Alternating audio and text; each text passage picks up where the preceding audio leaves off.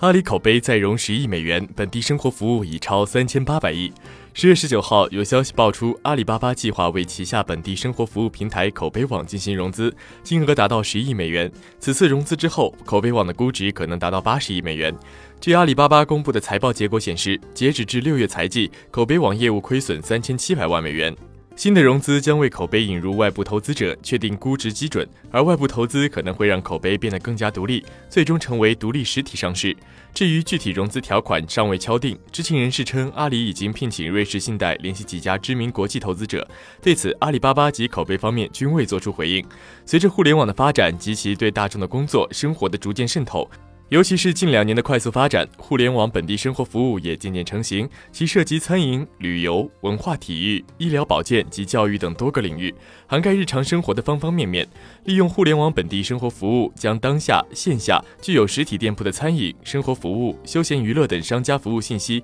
以一种网店的方式呈现给网民，不仅为线下商户提供免费的推广渠道，也为用户提供所在地商户信息，多方面促进了经济水平和生活水平的提高，满足大众的需。求。据 Big Data Research 发布的《二零一五年中国移动互联网行业发展报告》，二零一五年中国互联网本地生活服务市场收入规模达到了三千八百二十五点一亿元，用户规模达到了三点二亿人。这相比比较二零一四年的两千八百九十二点五亿元，同比增长了百分之三十二点二四。而受益于中国互联网对线下市场的快速渗透，移动互联网人群的继续增多，以及用户习惯的迁移，后两年中国互联网本地生活服务市场规模将进一步增长，在经济中的比重。将不断增加。业内预计，二零一六年市场规模将超五千亿元，二零一七年市场规模将达到六千四百八十亿元。回顾中国互联网本地生活服务的发展，以五八同城、赶集、百姓网为代表的分类信息服务网站，到以交易为核心的千团大战，如今已经是深度整合和服务深化发展阶段。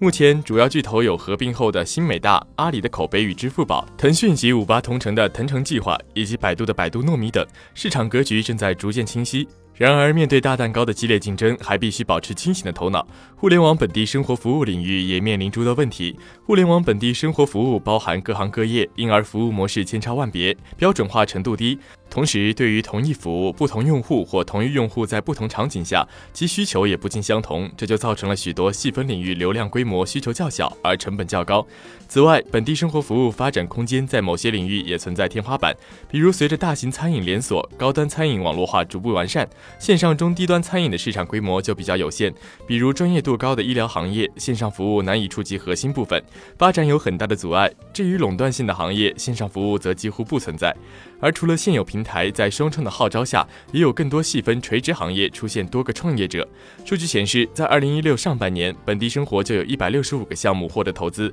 但北京就有七十二家致力于本地生活的领域。如此也导致了本地生活行业大打价格战，且市场培育周期长，进一步损伤了本地生活服务类平台的元气。再者，该领域还受制于技术、资金和政策等因素，在目前阶段的发展环境，还需要进一步的建设。